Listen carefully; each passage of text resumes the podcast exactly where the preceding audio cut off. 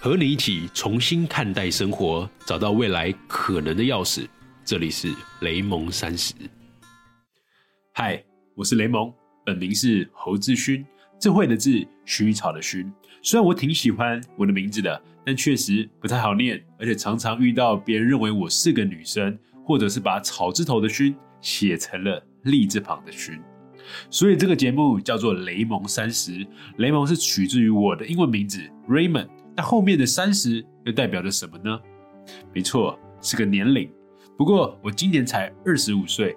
之所以这个节目叫做雷蒙三十，是有三层的意义。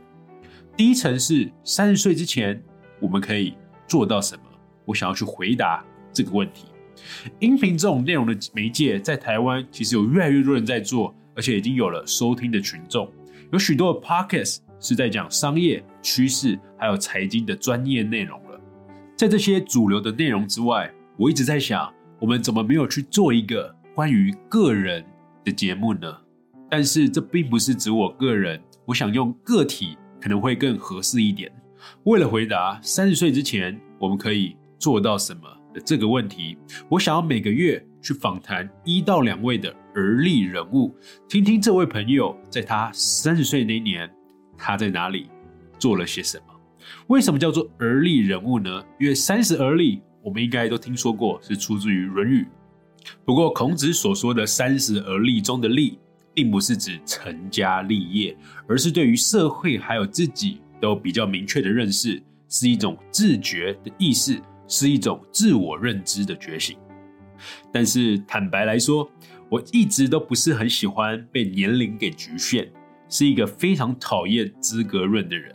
也就是当别人说你是个学生呢，你应该先好好的读书啊；你是个男生呢，你应该就先买车买房，好好去养家；你是个女生呢，等等等，或者是你才二十二岁，不要想着去创业，去找个稳定的工作比较重要。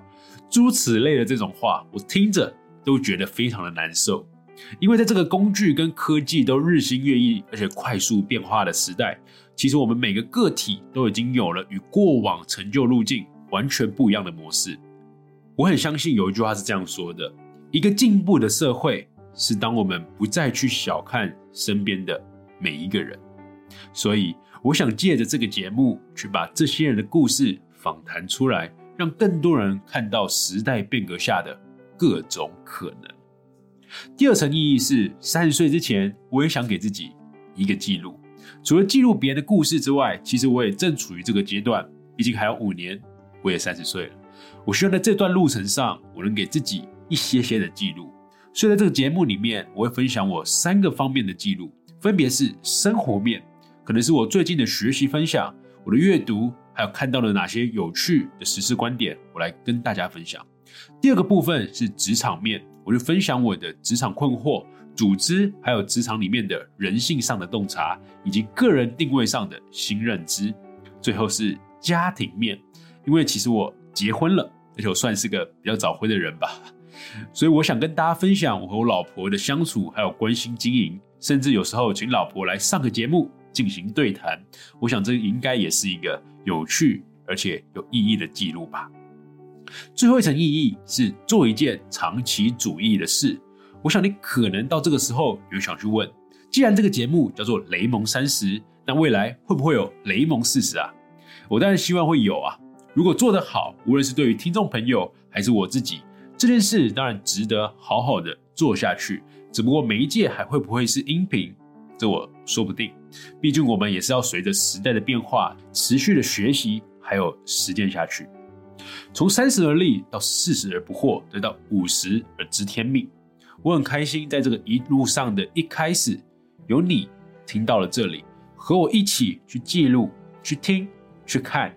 去抓住趋势，去成为一个更好的自己。雷蒙三十这个音频节目未来会在 Apple Podcast、Spotify 每周一还有每周四固定播出，但是每周六是我回答听众朋友们的问题还有讨论。